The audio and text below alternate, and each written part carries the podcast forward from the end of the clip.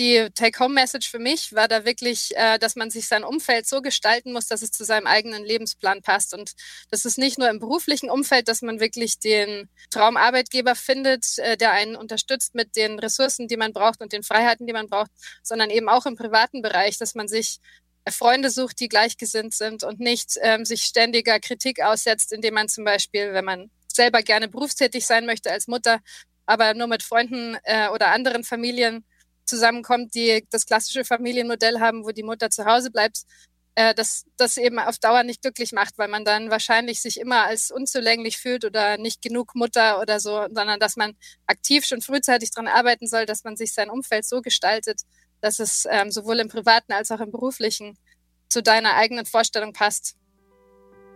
Herzlich willkommen bei Mama Leaders, dem Podcast, in dem wir von inspirierenden Müttern lernen, wie sie Karriere und Familie vereinbaren. Wir alle wissen, dies ist keine leichte Aufgabe. Aus diesem Grund habe ich Mama Leaders gegründet. In jeder Episode interviewe ich Unternehmerinnen oder Frauen in Führungspositionen, die offen über ihr Leben, Motivation und Herausforderungen erzählen. Gemeinsam erkunden wir unterschiedlichste Themen wie Gründen in der Schwangerschaft oder mit Kindern, Rollenmodelle und Partnerschaft, Routine, Strukturen und die Relevanz eines unterstützenden Netzwerks und vieles mehr. Das Ziel des Podcasts ist es, unterschiedliche Modelle zur Vereinbarkeit von Karriere und Familie aufzuzeigen und erfolgreichen Müttern eine Plattform zu bieten, damit wir von ihnen lernen können. Zu unserer heutigen Gästin habe ich eine ganz besondere Verbindung. Wir kennen uns bereits aus der Schule und sind im schönen Oberbayern aufgewachsen, bevor es uns beide in die weite Welt verschlagen hat. Christina Haslinger ist promovierte Biologin und Assistenzprofessorin für pharmazeutische Biologie an der Uni Groningen in den Niederlanden. Dort leitet sie eine Arbeitsgruppe von vier wissenschaftlichen Mitarbeiterinnen und diversen Praktikantinnen. Christina ist Mutter von zwei Töchtern. Die ältere Tochter ist in den USA geboren, während sie am MIT tätig war, und die jüngere in den Niederlanden. Ich freue mich sehr, dass du dir heute Zeit nimmst und uns Einblicke in dein Leben gibst. Herzlich willkommen, Chrissy. Hallo Melli, schön, dass du mich eingeladen hast. Ich freue mich total, mit dir heute darüber zu reden, was so unsere Erfahrungen waren mit den Kids und mit der Arbeit. Oh, danke. Du hast einen Doktortitel in Strukturbiologie und bist Assistenzprofessorin für pharmazeutische Biologie. Kannst du uns zu Beginn für uns Laien erklären, was du eigentlich machst und was das ist? Äh, ja, sehr gern. Also ich beschäftige mich damit, wie Pflanzen, Tiere, Pilze, Bakterien bestimmte Wirkstoffe herstellen, die wir in der pharmazeutischen Industrie benutzen können, also die eine gewisse medizinische Wirkung haben, die wir als Menschen dann ausnutzen können, um sie eben als Medikamente zu verabreichen. Und jetzt konkret in Groningen beschäftige ich mich vor allem mit Pilzen. Und wir untersuchen eben, welche Wirkstoffe Pilze so herstellen und wie wir die ähm, modifizieren können, damit wir sie benutzen können als Medikamente. Hm, das klingt super spannend. Ist dein Feld und ähm, auch die Führungselite in dem Bereich eher männlich oder weiblich geprägt? Also grundsätzlich in der Biologie ist es recht ausgewogen. Im Studium warten wir ziemlich 50-50, Männlein, Weiblein. Äh, natürlich wird äh, zur Spitze der Pyramide hin immer männlicher. Also gerade die, äh, also sehr extrem in Deutschland ist es wirklich so, dass noch die älteren Generationen sehr männlich geprägt sind, aber jetzt, äh, was an wissenschaftlichem Nachwuchs nachkommt, ist recht ausgewogen. Jetzt zum Beispiel an der Uni Groningen wird auch ganz aktiv dafür gesorgt, dass mehr Frauen angeworben werden. Also gibt es zum Beispiel spezielle Förderprogramme für Professorinnen. Und als meine Stelle neu besetzt wurde, war zum Beispiel auch eine ganz klare Ansage, dass die Stelle mit einer Frau besetzt werden muss. Und da werden also sich mehrere Unis äh, versuchen sich da gerade äh, dafür einzusetzen, dass eben die Geschlechterbalance hergestellt werden kann. Super, das ist schön zu hören. Wie gestaltet sich denn dein Arbeitsalltag? Bist du eher an feste Zeiten gebunden oder ziemlich flexibel? Also das ist eigentlich das Schöne an der Wissenschaft und auch gleichzeitig der Nachteil. Wir sind sehr frei in unserer Zeitgestaltung. Das heißt, viele Leute arbeiten spät nachts. Viele Leute arbeiten auch am Wochenende, weil man eigentlich nie wirklich fertig ist mit seiner Arbeit natürlich. Mhm. Und ähm, gleichzeitig hat man eben auch die Freiheit, dass man sich sagen kann, ich nehme jetzt mal den Nachmittag frei. Wenn ich da jetzt nicht gerade eine Vorlesung habe, dann kann ich mir den Nachmittag so legen, wie ich will und kann mit meinen Kindern in den Park gehen oder ich kann äh, an einer, irgendeiner Schulaufführung teilnehmen oder sowas. Also da hat man sehr viele Freiheiten, aber gleichzeitig führt es halt auch dazu, dass man eigentlich nie wirklich Feierabend hat. Mhm. In unserem Vorgespräch hast du schon erzählt, dass du sehr früh während eines Vortrags in Heidelberg auf das Thema Vereinbarkeit von Familie und Beruf aufmerksam geworden bist und dies deinen weiteren Weg geprägt hat. Kannst du uns etwas mehr zum Vortrag erzählen, aber auch zum Einfluss, den dieser auf dich gehabt hat? Ja, genau. Also es war wirklich für mich so ein Schlüsselerlebnis. Also in, während meiner Doktorandenzeit in Heidelberg hat die Uni diesen Vortrag organisiert, wo eine Dame, deren Namen ich leider vergessen habe, eben Tipps gegeben hat zur Vereinbarkeit von Beruf und Karriere. Und äh, die Take-Home-Message für mich war da wirklich, äh, dass man sich sein Umfeld so gestalten muss, dass es zu seinem eigenen Lebensplan passt. Und das ist nicht nur im beruflichen Umfeld, dass man wirklich den Traumarbeitgeber findet, äh, der einen unterstützt mit den Ressourcen, die man braucht und den Freiheiten, die man braucht, sondern eben auch im privaten Bereich, dass man sich Freunde sucht, die gleichgesinnt sind und nicht ähm, sich ständiger Kritik aussetzt, indem man zum Beispiel, wenn man selber gerne berufstätig sein möchte als Mutter, aber nur mit Freunden äh, oder anderen Familien zusammenkommt, die das klassische Familienmodell haben, wo die Mutter zu Hause bleibt, äh, dass das eben auf Dauer nicht glücklich macht, weil man dann wahrscheinlich sich immer als unzulänglich fühlt oder nicht genug Mutter oder so, sondern dass man aktiv schon frühzeitig daran arbeiten soll, dass man sich sein Umfeld so gestaltet, dass es ähm, sowohl im privaten als auch im beruflichen zu deiner eigenen Vorstellung passt, äh, die dich dann zufrieden macht. Und es war wirklich augenöffnend in dem Moment, als ich das gehört habe. Und ich bin auch ein sehr strategischer Mensch. Von daher hat das genauso in meine Schiene gepasst. Ich habe mir dann überlegt, okay, beruflich, nach was würde ich denn dann suchen? Was für einen Chef brauche ich auch für meinen nächsten Karriereschritt zum Beispiel, wo ich denke, dass ich meine Familienplanung zum Beispiel angehen kann. Und als ich dann in die USA gegangen bin, habe ich mich eben bewusst für eine Professorin entschieden, die sehr zugänglich und menschlich war, ganz, ganz äh, liebenswert wirklich. Und selber auch Kinder hat, äh, weil ich gesagt habe, ich, ich suche ein Rollenmodell auch, wo ich vielleicht Tipps bekommen kann, wie, wie man das hinkriegt, dass man wirklich als Professorin äh, eine Familie haben kann. Und in den USA ist es durchaus etablierter, auch in dem akademischen Umfeld, dass Frauen schon ähm, Kinder und Karriere gut vereinbaren können. Und deswegen war das für mich ganz wichtig, dass ich eben jemanden finde, zu dem ich aufblicken kann und der mir vielleicht auch den einen oder anderen Tipp geben kann. Und ich glaube, das habe ich auch soweit ganz gut geschafft bisher, äh, meinen Plan zu verfolgen. Das glaube ich auch und sehe ich auch so. Gibt es bestimmte Entscheidungen, die du dann äh, bewusst anders getroffen hast oder Möglichkeiten, die du vielleicht auch abgelehnt hast, weil sie eben äh, diese Vereinbarkeit nicht gefordert hatten oder schaffen konnten? Mhm. Ja, also ganz konkret zum Beispiel als wir in die USA gegangen sind, hatte ich eigentlich zwei verschiedene Labore zur Auswahl, wo ich hätte hingehen können. Und das andere war von einem Mann geführt, wo zum Beispiel seine äh, Labormanagerin hat mir im Vorstellungsgespräch schon gesagt, dass er ein extremes Arbeitstier ist und das halt auch von seinen Mitarbeitern erwartet. Und da hat sie dann auch diesen Spruch losgelassen, dass er ähm, wahrscheinlich sogar während er mit seiner Frau intim ist, ähm, noch über die Arbeit nachdenkt. Und äh, dann habe ich mir gedacht, okay, vom Arbeitsumfeld her wäre dieses Labor vielleicht ähm, das tollere gewesen, also mit mehr Dynamik und mehr Potenzial eigentlich wissenschaftlich gesehen. Aber menschlich habe ich mir gedacht, das passt überhaupt nicht zu meiner Vorstellung. Also ich möchte keinen Chef haben, der mich am Sonntagnachmittag anruft und mir sagt, ich muss jetzt irgendwelche Materialien schicken oder der mich fragt, ob ich schon dieses oder jenes Experiment gemacht habe. Ich möchte lieber jemanden als Chef, äh, der mir meinen Freiraum gibt und mich dabei unterstützt, wie ich mein berufliches und privates Leben gestalten möchte. Und deswegen habe ich mich eben für diese andere Professorin entschieden und ich war wirklich sehr, sehr zufrieden dort. Und äh, auch zum Beispiel, als ich dann schwanger war, hat sie sich mit mir noch zusammengesetzt, äh, kurz vor der Elternzeit und hat dann ähm, mit mir besprochen, wie so die nächsten Wochen aussehen und hat wirklich auch gesagt, ja, nimm's, wie es kommt. Also ich erwarte nichts von dir. Wenn du merkst, mir ist langweilig, ich sitze zu Hause mit dem Kind und habe nichts zu tun, dann melde dich gerne, aber äh, wir erwarten nicht von dir, dich irgendwann zu sehen oder von dir zu hören in dieser Zeit, wenn du Elternzeit hast. Und das fand ich wirklich toll. Und sie hat mir auch ganz viele noch so persönliche Geschichten erzählt von ihrer eigenen Schwangerschaft und ähm, und mit den kleinen Kindern und so. Also es war wirklich toll. Also hat mich sehr ähm, positiv gestimmt, das Ganze. Schön.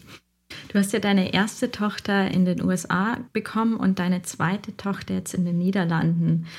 Welche unterschiedlichen Erfahrungen hast du denn in den unterschiedlichen Ländern als Mutter und arbeitende Mutter gemacht? Ja, das, äh, also auf gewisse Weise ist es ein bisschen ähnlich, weil die Elternzeit dort für, für Mütter relativ kurz ist und auch eigentlich wenig Möglichkeiten für Väter geboten wird, dass die Elternzeit nehmen. Von daher geben sich da die beiden Länder nicht viel. Was ein großer Unterschied für mich war auch, äh, war, dass in Holland man vor der Entbindung schon ein paar Wochen frei nehmen kann oder soll. Und äh, das für, hat für mich jetzt schon das Ganze sehr entzerrt auch. Also in Amerika habe ich wirklich bis zum Tag der Entbindung gearbeitet. Und das war anstrengend einfach, weil ich hatte dann auch recht viele Arzttermine gegen Ende der Schwangerschaft und dann immer dieses Hin und Her, dann von einem Termin zum anderen und dann noch schnell ins Labor. Und da war ich sehr K.O. einfach dann am Ende. Und in den Niederlanden fand ich das angenehm, dass man eben vor der Geburt vier Wochen einfach ein bisschen Gang runterschalten kann und sich ein bisschen ausruhen, auch schon mal auf das Kind vorbereiten und ja, nicht mehr so diesen Stress haben. Ansonsten denke ich, war es recht ähnlich. Wie hast du dir denn deine Elternzeit aufgeteilt mit deinem Partner und wie lange habt ihr denn Elternzeit genommen? Also ich habe jetzt bei beiden Kindern drei Monate nach der Geburt gehabt. Äh, jetzt bei der zweiten Tochter eben vor der Geburt auch noch vier Wochen. Und äh, mein Mann hat dann jetzt danach jeweils Elternzeit gehabt auch. Also äh, als wir bei der ersten Tochter in Amerika waren, hatten wir das Glück, dass das MIT dann gerade so ein neues Programm für Väter aufgesetzt hat, wo man eigentlich vier Wochen Elternzeit nehmen konnte. Und er hat es dann auf zwei Monate in Teilzeit ausgedehnt. Also das haben wir mit seiner Chefin so direkt verhandelt und das war dann kein Problem. Und in der Zeit haben wir dann Wechselschicht gearbeitet, weil ich habe ja eigentlich schon wieder Vollzeit gearbeitet und er dann halbe Tage. Und ähm, ja, wir haben uns eben, einer hat die Frühschicht gemacht, von 6 Uhr in die Arbeit gegangen bis nachmittags und der andere hat dann halt nachmittags noch gearbeitet bis abends. Und äh, meine Mutter hat auch noch ausgeholfen, einen Monat lang. Und dann ist eben unsere Tochter mit sechs Monaten in die Kita gegangen. Und jetzt bei unserer zweiten Tochter kann mein Mann drei Monate Elternzeit nehmen. Und äh, die Kleine geht dann eben auch mit knapp sechs Monaten in die Kita. Was waren denn die Herausforderungen außer die Schichtarbeit, die wahrscheinlich sehr anstrengend war in dieser Zeit? Ja, also in Amerika war die ganze Kinderbetreuungssituation sehr nervenaufreibend am Anfang für uns, weil denke mal, das ist auch in Deutschland leider so, dass man sich schon sehr frühzeitig um Kita-Plätze bewerben muss. Und dann äh, dort kommt noch dazu, dass es sehr teuer ist. Also wir waren auch finanziell dann äh, etwas limitiert. Also wenn wir jetzt vielleicht noch mehr verdient hätten, hätten wir uns einen Babysitter leisten können oder eine Nanny, die wir dann halt zum Überbrücken gehabt hätten oder so. Aber das war einfach finanziell wirklich nicht möglich. Und so haben wir halt bis sie dann endlich in die Kita gehen konnte, haben wir jede Woche gehofft, dass wir bald jetzt diese Zusage kriegen, wann es losgeht. Also wir wussten wirklich bis einer Woche vor Kita-Beginn gar nicht, wann wir jetzt endlich mit dieser Kinderbetreuung rechnen können. Und das war extrem emotional belastend für uns. Also diese Unsicherheit einfach. Ja, das ist auch so ein bisschen dieses äh, typisch amerikanische, ja, man ist halt selbstverantwortlich für, für sein Leben und es hilft einem eigentlich keiner so richtig und es interessiert sich auch niemand dafür, wie es einem geht oder ähm, was man machen kann.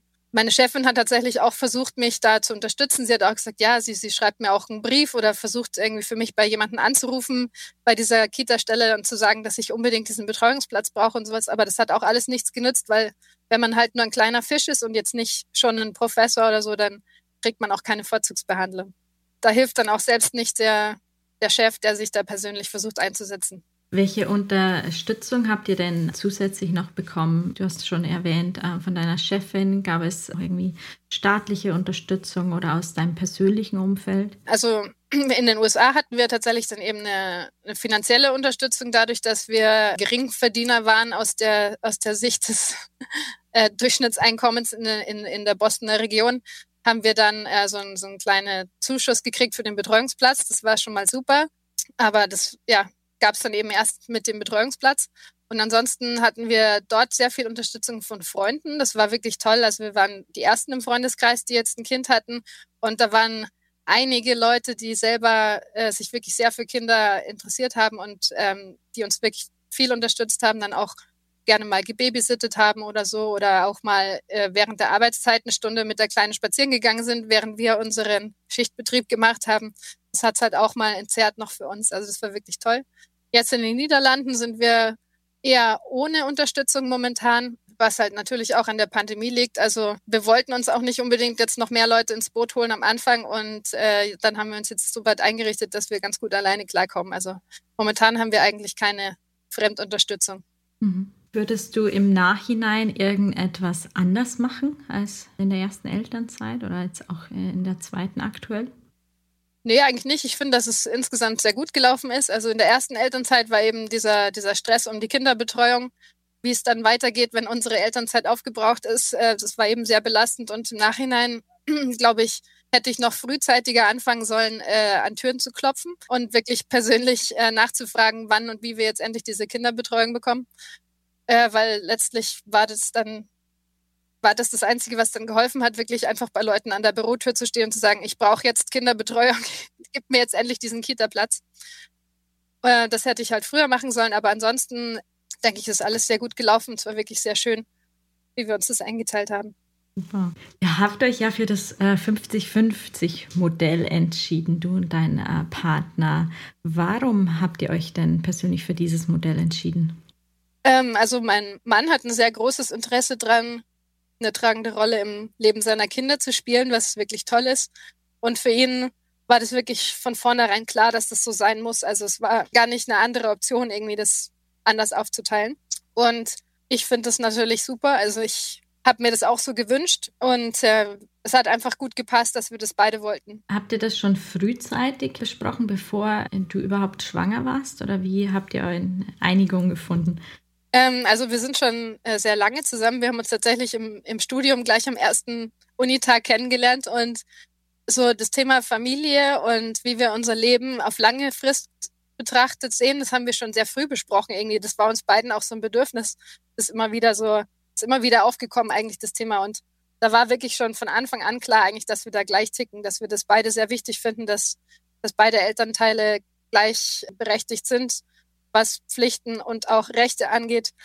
Und ähm, haben dann auch zum Beispiel bei Freunden das immer wieder gesehen, wie halt vielleicht Pläne dann nicht so funktioniert haben, also die auch am Anfang gesagt haben, ja, ah, wir wollen es gleichberechtigt machen und letztlich sind sie doch in die klassische Rollenverteilung gefallen. Und da haben wir dann immer schon untereinander so drüber geredet, warum das wohl so ist und ähm, dass ja viel auch am Verhalten zum Beispiel der Mütter liegt, also dieses äh, Maternal Gatekeeping, wie man es oft in der Fachsprache nennt, ist, ist halt doch immer wieder ein großes Thema. Und da hat er mich zum Beispiel dann auch immer darauf hingewiesen bei unserer ersten Tochter, so, du, ich kann das auch alleine, du musst mir jetzt nicht sagen, wie ich die Windel zu wechseln habe oder äh, warum das Kind jetzt schreit, ich, ich weiß es auch selber. Und äh, da hat er mich immer wieder in meine Schranken gewiesen und dadurch sind wir wirklich auch bei der festen Vorstellung, wie wir sie vorher hatten, dann auch geblieben und haben es genauso durchgezogen, dass es wirklich 50-50 ist. Und hast du auch Rollenvorbilder im privaten oder beruflichen gehabt, die dieses Modell gelebt haben? Tatsächlich ist, glaube ich, wirklich meine Chefin in Amerika die einzige Frau, die ich persönlich kenne, bei denen das wirklich so ist mit dem 50-50. Also, oder bei denen ist es sogar eher noch so, dass der Mann mehr macht. Also, sie reist auch sehr viel zum Beispiel und ihr Mann macht dann halt immer die Kinderbetreuung, wenn sie weg ist. Und das ist, glaube ich, wirklich die einzige Frau, die ich kenne, wo das so läuft und wo das fun funktioniert. Ähm, außer natürlich jetzt bei dir, Melia. Äh, weiß ich jetzt ja auch, dass ihr das ähnlich macht. Aber ja, so im täglichen Kontakt habe ich da wirklich niemanden, wo ich, wo ich sehe, dass es so funktioniert, richtig. Mhm. Habt ihr äh, besondere Fragen, Ängste oder auch Lob aus eurem freundschaftlichen oder auch familiären Umfeld bekommen? Im Vorfeld äh, hätte ich eigentlich erwartet, dass wir vielleicht von den Omas noch ein bisschen mehr Kritik bekommen oder so zum Thema, oh, das Kind muss so früh in die Kita gehen. Aber dadurch, dass wir eben weit weg waren in den USA und das eben dort auch normal ist, dass die Kinder dort früh in die Kita gehen, haben die das dann irgendwie akzeptiert. Und es hat eigentlich nie jemand was negativ dazu gesagt, was ich sehr positiv finde. Und ähm, jetzt, wo unsere Tochter eben schon vier Jahre alt ist und wirklich, also ich bin natürlich voreingenommen, aber ich finde, sie ist ein ganz tolles Kind. Und äh, die Omas sagen das also auch immer, sie loben sehr, wie, wie toll sie selbstständig ist und ähm, wie brav sie ist und äh, aber trotzdem auch aufgewecktes Kind, also jetzt nicht irgendwie verschüchtert oder so. Und dann loben sie natürlich immer wieder unsere Erziehung. Und ganz besonders wird immer mein Mann gelobt dafür, wie er eben involviert ist und sich engagiert und wie toll er mit Kindern umgehen kann. Und muss auch sagen, da haben Sie vollkommen recht. Also ich bin auch sehr stolz auf meinen Mann, wie toll er das macht. Schön. Gibt es noch weitere Unterschiede, die du erlebt hast zwischen den USA und Holland? Elternzeit hatten wir ja schon besprochen, aber auch das Thema Akzeptanz von arbeitenden Müttern, vielleicht auch im Vergleich zu Deutschland? Also ich denke, in sowohl in Holland als auch in den USA ist es eben ganz normal, dass die Mütter früh wieder anfangen zu arbeiten, so wenn das Kind drei Monate alt ist. In den USA wird erwartet, dass man wirklich Vollzeit wieder einsteigt und ähm, dann auch wirklich das Ganze gibt. Und gerade auch so in meiner, in meinem direkten Umfeld äh, in Boston, wie die Mütter so dort drauf waren, hat man immer gemerkt, die geben immer Vollgas. Also da muss das Kind äh, ist, muss äh, Musikunterricht haben und zum Sportunterricht gehen und selber muss man natürlich die perfekte Figur haben und äh, immer gesundes Essen essen und man muss im Beruf top sein und am besten noch aufsteigen die ganze Zeit. Also da hat man wirklich diesen extremen Ehrgeiz in allen Bereichen, was ich schon sehr ungesund finde und ähm, was mich jetzt nicht so positiv gestimmt hat. Und in den Niederlanden ist es umgekehrt, da sind die Leute recht entspannt, denke ich auch, was die Arbeit angeht. Also da ist die Work-Life-Balance deutlich gesünder. Viele Eltern arbeiten auch in Teilzeit und zwar jetzt nicht ähm, extrem reduziert, sondern wirklich nur, sagen wir mal, 80 Prozent oder so. Und dafür dann mal beide Elternteile. Also dann nimmt halt jedes Elternteil einen Tag in der Woche frei. Und dann können die Kinder halt äh, weniger, brauchen sie weniger Fremdbetreuung und man hat halt mehr Familienzeit. Und es ist wirklich ganz normal. Also da wird man auch nicht komisch angeguckt, wenn man das machen möchte. Und äh, das wird auch staatlich gefördert. Also man, man verliert tatsächlich wenig von seinem Gehalt dafür, dass man nur noch 80 Prozent arbeitet. Und äh, das ist wirklich, finde ich, eine tolle Möglichkeit, auch Gleichberechtigung zu schaffen zwischen den Eltern. Und das finde ich sehr positiv. Und ja, ich denke mal so in Deutschland, was ich viel höre, eben von meinen Verwandten, Bekannten, funktioniert es ja leider oft nicht so gut mit dem Wiedereinstieg in den Beruf dann, das irgendwie in einer sinnvollen Teilzeitlösung äh, zu arrangieren, so dass man halt nicht auf so einer Halbtagsschiene landet, wo man eigentlich keine Optionen mehr hat als Frau. Also ich denke, da könnte sich Deutschland schon auch noch mal eine Scheibe, abschneiden von Nachbarländern. Wie waren denn deine Wiedereinstiege oder wie war dein erster Wiedereinstieg? ja, genau, beim zweiten, äh, der zweite Wiedereinstieg steht jetzt erst äh, bevor im Januar. Da werden wir dann sehen, wie es läuft. Ähm, bei meiner ersten Tochter, muss ich sagen, war ich erstmal ein bisschen demotiviert. Also die, die ersten drei Wochen war ich hochmotiviert und habe mich unglaublich gefreut, wieder in der Arbeit zu sein. Und dann ist so diese erste Euphoriewelle abgeebbt und dann habe ich mich schon oft gefragt, was mache ich eigentlich hier? Also äh, macht mich das eigentlich glücklich und mache ich meine Arbeit ähm, wirklich gut und lohnt es sich dafür, mein Kind von jemand anders betreuen zu lassen? Ähm, aber das war zum Glück nur eine recht kurze Phase. Also ich, ich würde mal sagen, so dieses Jammertal ähm, hat vielleicht einen Monat gedauert oder sowas und dann war ich auch wieder sehr motiviert und habe mich gefreut, dass alles gut gelaufen ist und so. Also insgesamt habe ich es als sehr positiv in Erinnerung wieder zu arbeiten. Und äh, ja, mir macht auch meine Arbeit Spaß und auch die Interaktion mit den Kollegen und so weiter. Also das hätte ich schon nicht vermissen wollen. Bist du wieder Vollzeit eingestiegen? Genau. Bei meiner ersten Tochter bin ich wirklich gleich wieder Vollzeit eingestiegen. Jetzt äh, beim zweiten Kind werde ich wahrscheinlich auch erstmal Vollzeit machen und dann möchte ich aber schon auch diese leichte Stundenreduktion machen. Momentan ist es noch nicht ganz möglich, weil ich an einem Projekt arbeite, das leider Vollzeit verlangt, aber ähm, man kann eben in Holland das auch recht flexibel handhaben. Also du kannst dich hochstufen lassen und wieder zurückstufen lassen und das möchte ich auch gerne nutzen, diese Flexibilität. Ist die Flexibilität nur für Eltern gegeben oder generell? Das ist eine gute Frage. Also es geht auch auf jeden Fall für Pflegende. Also wenn man Familienangehörige pflegt, Eltern oder Geschwister oder so, da kann man auch ähm, seine Stunden reduzieren und ansonsten gibt's ähm, auch so dieses Lebenszeitmodell. Also man kann zum Beispiel über eine gewisse Anzahl von Jahren ein bisschen mehr arbeiten und dann kann man dafür halt dann äh, danach die Stundenzahl reduzieren oder man kann ein Sabbatical nehmen oder sowas. Das ist auch ganz normal in Holland. Also und das machen auch viele Leute. Also dass sie sich Stunden aufsparen und dann das wann anders irgendwie wieder abfeiern. Also da, da ist wirklich recht viel Flexibilität so im Arbeitsfeld. Finde ich sehr schön. Da können einige deutsche Unternehmen von lernen. Ja, Also ich weiß natürlich nicht, wie das tatsächlich dann in der freien Wirtschaft ist, also ob dann auch alle Chefs immer so mitziehen, weil es heißt ja nicht nur, da, also wenn es gesetzlich möglich ist, heißt es ja nicht unbedingt, dass es auch in jeder Firma dann möglich ist. Aber zumindest jetzt bei uns im universitären Bereich ist es auf jeden Fall alles möglich und wird auch genutzt. Mhm.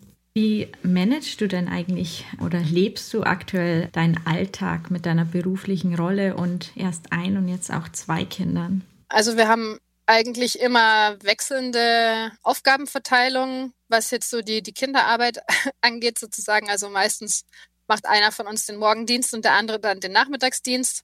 Und es wechselt also je nach Tagen in der Woche, weil es hängt eben auch von Meetings ab, zum Beispiel, die wir so haben. Also wenn jemand jetzt morgens um neun ein Meeting hat, dann ist es vielleicht schwierig, wieder geschniegelt und gestriegelt von der Kita zurück zu sein bis da. Dann macht halt eben der andere den Morgendienst immer an diesem Tag oder so. Da haben wir eigentlich ein recht, eine durchgeplante Struktur. Wir haben auch sonst eigentlich immer recht viel Glück. Also wir, wir haben wenig Ausfallzeiten jetzt gehabt mit unserer ersten Tochter, die, also ist ein sehr gesundes Kind zum Glück. Da haben wir jetzt auch nicht irgendwie die Probleme, dass man viel früher abholen müsste oder so, weil, weil das Kind nicht fit ist oder zu Hause bleiben muss. Also da haben wir sehr viel Glück gehabt.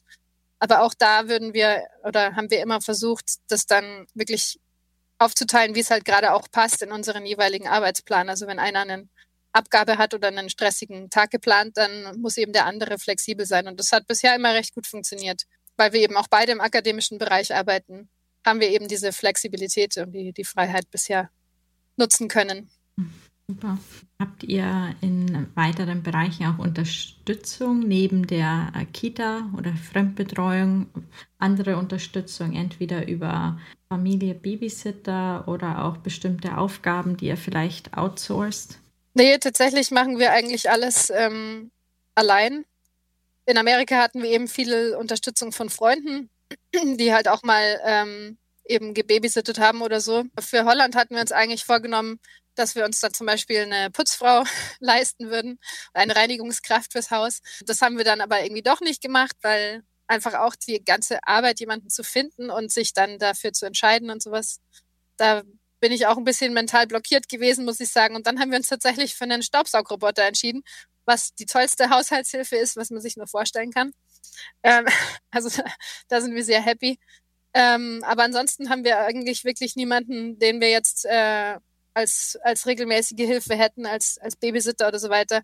Jetzt, wo wir in Holland sind, sind wir natürlich nicht mehr ganz so weit weg von zu Hause und hatten jetzt schon öfters mal uns dann irgendwie eine Oma eingeladen.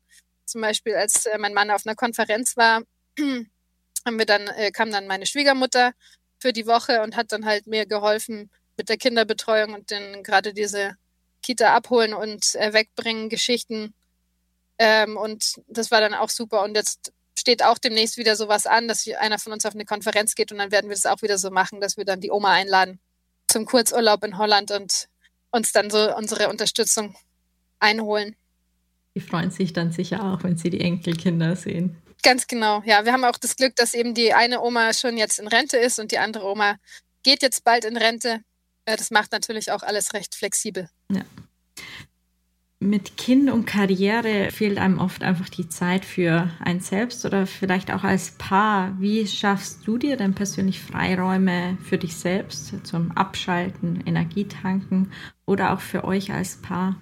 Ja, also dadurch, dass wir immer so Wechsel Dienst quasi machen, was die, was die Verantwortlichkeit angeht mit ähm, Kind ins Bett bringen oder den Morgendienst machen, hat eigentlich immer einer frei gehabt. Also als es noch ein Kind war, jetzt mit dem zweiten Kind ist es natürlich nochmal eine ganz andere Dynamik. Aber ja, jetzt die letzten vier Jahre war es immer so, dass, dass derjenige, der zum Beispiel nicht den Morgendienst machen musste, der konnte dann eine Runde laufen gehen oder morgens zum Yoga oder was auch immer. Und das haben wir uns auch so gegönnt eigentlich. Das war immer sehr schön und hat gut funktioniert. Jetzt in der Pandemie haben wir eigentlich relativ wenig natürlich außerhalb des Hauses gemacht und ähm, ich würde sagen, die ganze Self-Care-Aktivität hat sich auf den auf die eigenen vier Wände beschränkt hauptsächlich oder eben mal eine Runde laufen gehen oder so. Also da würde ich gerne im nächsten Jahr schon auch noch mal wieder ein bisschen was dran drehen, dass wir auch mehr wieder soziale Kontakte haben und auch mit Freunden was machen oder auch sei es nur mit den Nachbarn, dass man halt auch mal wieder ein bisschen mehr menschliche Kontakte hat und da mal vor die Haustür geht und äh, ja, sein Leben leben kann, außerhalb der Familie auch mal. Ist natürlich auch die aktuelle Pandemiesituation. bringt Einschränkungen mit sich, die man vielleicht davor gar nicht hätte. Ganz genau. Du hast deine Chefin in den USA erwähnt, die dich unterstützt hat. Wie unterstützt du denn aktuell Frauen, vielleicht in deinem beruflichen Umfeld oder in deinem privaten Umfeld? Gibt es da irgendwelche Themen?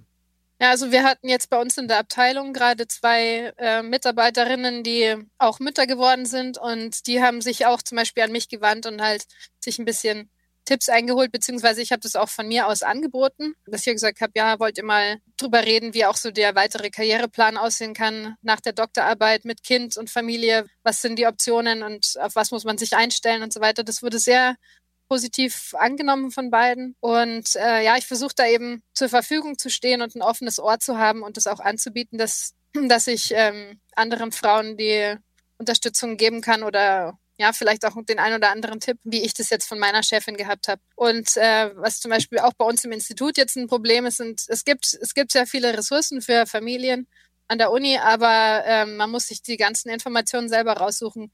Das ist sehr nervenaufreibend und ähm, zeitaufwendig und gerade die, die Männer in der ähm, Führungsebene sehen das zum Beispiel gar nicht als Problem an. Also die sagen halt, ja, die Information ist ja da, ich verstehe gar nicht, warum die Dame das nicht gefunden hat. Und dann habe ich jetzt schon öfters mal eben äh, dann das Wort ergriffen und gesagt, ja, du, aber denk mal drüber nach, was die noch alles zu tun hat. Ja, die hat Arzttermine, die muss sich um Kinderbetreuung kümmern, was vielleicht erst in einem Jahr ansteht, aber trotzdem muss man sich da frühzeitig drum kümmern. Also dieser ganze, diese ganze mentale Energie, die man da an den Tag legen muss als werdende Mutter, das haben Männer oft nicht auf dem Schirm und ähm, verstehen das nicht, dass man da auch einfach mal jemanden vorausschauend unter die Arme greifen kann. Also, dass du dem einfach mal die Information hinlegst und sagst, hier, so musst du es machen. Das sind die Ressourcen. Du musst äh, das ausfüllen und das ausfüllen und dann kriegst du Zugang zu dem und dem. Da muss man wirklich den Sinn dafür schärfen, dass es diese Hürden gibt für Frauen, dass es eigentlich eine Kleinigkeit wäre, ihnen darüber zu helfen. Und das mache ich mir gerade so ein bisschen zur Aufgabe, auch da noch aktiver dran arbeiten, also an der Uni weit, dass wir da besseren Zugang zu Ressourcen haben, zu Informationsquellen für werdende Eltern. Nicht nur für Frauen, natürlich auch für Männer. Ja, das ist super wichtig, ja. Du hast erwähnt, dass es oft männliche Kollegen sind, denen das fehlt oder die sich den Herausforderungen, Hürden nicht bewusst sind. Sind das kinderlose Männer oder auch einfach Väter, die sich damit nie auseinandersetzen haben müssen? Ja, ich denke, es ist auch ein Generationenproblem. Also es sind meistens halt ältere Herren, die natürlich auch Kinder haben, aber bei denen wahrscheinlich die Frauen die Hauptkehrtätigkeit übernommen haben und die sich damit mehr beschäftigt haben als jetzt die Väter. Wenn ich mich so in meinem direkten Kollegenkreis umschaue, die eher so gleichaltrig sind oder ein bisschen älter nur, die sind deutlich involvierter in das Leben ihrer Kinder und in diese ganze Betreuungsarbeit und äh, nehmen auch Arzttermine wahr mit den Kindern und so weiter. Und äh, da besteht natürlich deutlich mehr Bewusstsein für diese Problematik, weil die einfach mehr involviert sind. Aber bei den Älteren, also die ältere Generation, da ähm, sehe ich schon, dass da viel Unwissen und ähm, ja, Desinteresse auch da ist. Hm. Du hattest vorhin kurz mal diese Demotivation beim Wiedereinstieg erwähnt. Gibt es irgendwelche Erlebnisse oder Erinnerungen, dass du sagst, okay, da hatte ich echt mal mit einem schlechten Gewissen zu kämpfen. Ob das jetzt gerechtfertigt war oder nicht, ist ja dann wieder die Frage. Aber manchmal überkommt einen ja einfach ein schlechtes Gewissen, alles äh, gut genug zu managen. Also bisher, glaube ich, hatte ich nur vielleicht mal so eine, ein schlechtes Gewissen, als zum Beispiel unsere Tochter ähm, so einen Anflug hatte, dass sie morgens ein bisschen krank ausgesehen hat und wir haben sie dann trotzdem in die Kita geschickt und in der Kita waren die Leute dann äh, oder die Betreuerinnen haben sie ähm, trotzdem behalten, haben sie auch nicht nach Hause geschickt, weil in Amerika ist es nicht so wie in Deutschland, dass bei jedem kleinen Husten das Kind gleich nach Hause gehen muss, sondern da war die Regel, das Kind, solange es an dem an dem Tag irgendwie teilnehmen kann und und zufrieden ist und nicht irgendwie ewig lange weint oder so, darf es halt dort bleiben und dann habe ich sie am Abend abgeholt und die Lehrerin hat eben gesagt, ja, sie war ein bisschen schlecht drauf, aber also noch okay. Und dann, als wir zu Hause ankamen, hatte sie halt ganz hoch Fieber. Und da habe ich mich dann schon zum Beispiel sehr schlecht gefühlt, weil ich mir gedacht habe, ja, also ich habe ja heute Morgen eigentlich gemerkt, dass sie nicht ganz fit ist und weil sie aber eben so ein braves Kind ist, was so ähm, auch sich Sachen nicht so anmerken lässt, hat sie dann den Tag in der Kita durchgehalten. Und ich habe vielleicht an dem Tag eh nichts Produktives gemacht. Also es, ich hätte bestimmt auch mir den Tag einfach frei nehmen können. Also und dann hatte ich schon ein schlechtes Gewissen mal. Aber so insgesamt ähm, habe ich mit der Entscheidung, dass sie zum Beispiel schon früh in die Betreuung gegangen ist, überhaupt nie schlechtes Gewissen gehabt, weil unsere Tochter auch sehr ähm, extrovertiert ist und ich hatte von Tag eins das Gefühl, dass sie da Spaß hatte mit den anderen Kindern. Also mit sechs Monaten sind ja dann auch die Kinder schon ein bisschen mobil und spielen schon äh, sehr aktiv mit, mit Spielzeugen und so weiter. Und sie hat sich für alles unglaublich interessiert vom ersten Tag. Sie hat auch kein bisschen geweint beim Abgeben und so. Also da hatte ich überhaupt nie irgendwelche Skrupel, ähm, sie fremdbetreuen zu lassen oder habe mich gewundert, ob sie, ob sie da wohl gut geht. Also da war eigentlich, ja, war immer alles super. Schön, sehr gut. Wenn du einen Zauberstab hättest, was würdest du denn an deiner aktuellen Situation verändern, um sie besser für euch zu machen? Das ist eine sehr gute Frage. Also ich glaube tatsächlich, die Verwandtschaft ein bisschen näher dazu haben, wäre schon gut. also es hat sicherlich Vorteile, wenn man eben eine große Distanz zwischen den Omas hat, ja, dann kann man eben seine Erziehung so gestalten, wie man es möchte und seinen Alltag, ohne dass man sich irgendwie groß reinreden lassen muss. Aber es wäre schon praktisch, wenn man so nah dran wäre, dass man einfach mal spontan vorbeikommen könnte. Also sagen wir mal, wenn wir so in, mit vier Stunden Fahrt äh, eine Oma zur Verfügung hätten, das wäre schon toll. Das wäre schon super. Also zum Beispiel so ein Schlüsselerlebnis war jetzt für mich auch die Vorbereitung zum Beispiel jetzt auf die Geburt unserer zweiten Tochter wo wir halt eigentlich gehofft haben, dass meine Schwägerin vielleicht zu uns kommt und ähm, dann auch im Zweifel die Kinderbetreuung für unsere erste Tochter übernimmt während der Geburt. Und das hat dann leider alles nicht geklappt, wie wir uns das vorgestellt haben. Und da war ich dann schon wirklich erstmal ein bisschen down, so ein paar Tage, wo ich gedacht habe, ja, wenn wir jetzt halt näher dran wären, dann könnte man es auch spontan regeln. Ne? Dann, dann sagen wir, okay, die Wehen fangen an und dann setzt sich die Oma ins Auto und kommt in ein paar Stunden oder so. Und äh, dadurch, dass wir aber halt eben zehn Stunden Fahrtminimum weg sind, geht es halt nicht spontan. Und das hat mich dann schon ein bisschen gewurmt manchmal. Wie habt ihr es dann gelöst bei der Geburt? Also letztlich ähm, war es dann eine Hausgeburt und ähm, unsere ältere Tochter hat einfach geschlafen. Ah, praktisch. Also sie ist einfach abends ins Bett gegangen. Ich hatte schon Wehen und ähm, ein paar Stunden später war dann die Kleine geboren. Und als wir morgens alle aufgewacht sind, war die kleine Schwester schon da. Das hat ihr super gefallen. Das fand sie ganz toll dass jetzt die kleine Schwester da ist und äh, sie hat sich auch nicht dran gestört, dass sie es verschlafen hat oder so. Genau, aber im Zweifel hätten wir Backup gehabt. Also wir haben mit den Nachbarn gesprochen, die hätten sie genommen.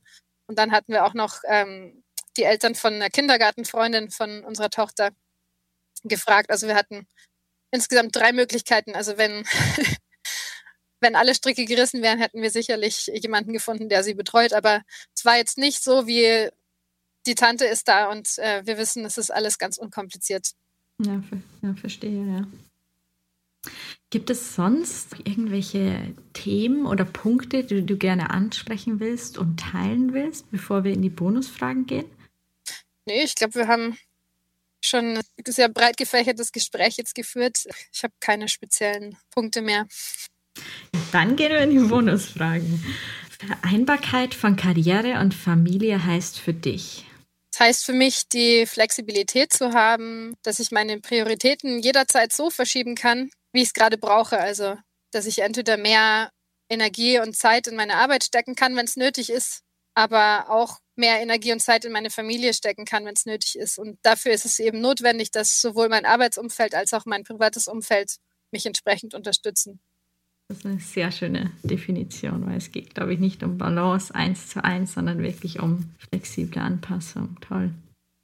Jetzt sind wir im deutschen Kontext als Bundesministerin für Familie, Senioren, Frauen und Jugend würdest du. Ich denke, da würde ich äh, mal die Nachbarländer angucken und schauen, wie es dort gemacht wird. Und äh, ganz wichtig, ich würde alles daran setzen, dass wirklich Väter mehr Elternzeit nehmen es besteht ja immer die Möglichkeit, Eltern zu nehmen, aber wirklich real das dann zu tun, da gibt es viele Hürden und auch soziale Akzeptanz ist eine Geschichte, denke ich, in Deutschland, an der noch sehr, sehr viel gearbeitet werden muss. Und ich denke, es kann keine Gleichberechtigung geben, bevor nicht die Väter auch wirklich ihre Rechte und Pflichten in Anspruch nehmen. Hast du Ideen, was man machen könnte, um die soziale Akzeptanz zu erhöhen? Äh, also ich, ich kann leider nicht so gut sagen, was in Deutschland momentan so gemacht wird, aber ich habe das Gefühl, dass vielleicht gezielte Informationskampagnen, die wirklich an Männer gerichtet sind und auch an männliche Chefs zum Beispiel, sehr wichtig wären oder vielleicht ein Belohnungssystem auch für Firmen äh, anzubieten, wo, äh, wo Firmen, die viele Väter in Elternzeit haben, eine kleine Belohnung bekommen in irgendeiner Form, sei es finanziell oder einen Goldstempel oder was weiß ich ein Aushängeschild, was sie sich äh, auf ihre Webseite pflastern können. Also ich denke, man muss die Firmenkulturen einfach versuchen zu ändern, in den Köpfen was zu drehen, dass, dass wirklich mehr gesellschaftliche Akzeptanz erzeugt wird. Was ist denn der beste Tipp, den du je zum Thema Vereinbarkeit von Familie und Karriere bekommen hast? Ja, wir haben es ja vorhin schon eigentlich besprochen. Also für mich war wirklich augenöffnend der Tipp, dass man sich sein Umfeld so schaffen muss, dass es zu seinem Lebensmodell passt. Und zwar eben im beruflichen, aber auch im privaten. Das ist doch ein sehr schönes Abschlusswort. Vielen lieben Dank für das inspirierende Gespräch, Christina oder Chrissy. Und ganz viel Erfolg sowie eine sehr entspannte Weihnachtszeit mit deinen Liebsten. Dankeschön, Melli. Es war wirklich toll, mit dir geredet zu haben. Und es hat mir Spaß gemacht, äh, meine Erfahrungen zu teilen. Und ich finde es wirklich toll, dass du diesen Podcast machst und diese vielen Stimmen in die Welt rausträgst. Dankeschön, das mache ich sehr gerne. Vielen Dank fürs Zuhören. Ich hoffe, diese Folge hat dich genauso inspiriert wie mich. Wenn dir diese Folge gefallen hat, dann teile ich sie gerne mit Freunden, Bekannten und Verwandten oder anderen Mama-Leaders oder auch Papa-Leaders. Sharing is Caring. Denn so hilfst du das Thema und unsere Mama-Leaders noch sichtbarer zu machen und Wandel voranzutreiben. Natürlich interessiert mich auch, was du am spannendsten und nützlichsten fandest. Hinterlasse gerne Feedback und Anregungen und bewerte fleißig den Podcast auf Apple Podcast. Wenn du die nächste Folge nicht verpassen willst, dann folge Mama Leaders auf Instagram oder abonniere den Podcast auf der Plattform deiner Wahl. Auf bald bis zur nächsten Folge. Bis dahin, ciao, ciao und Servus.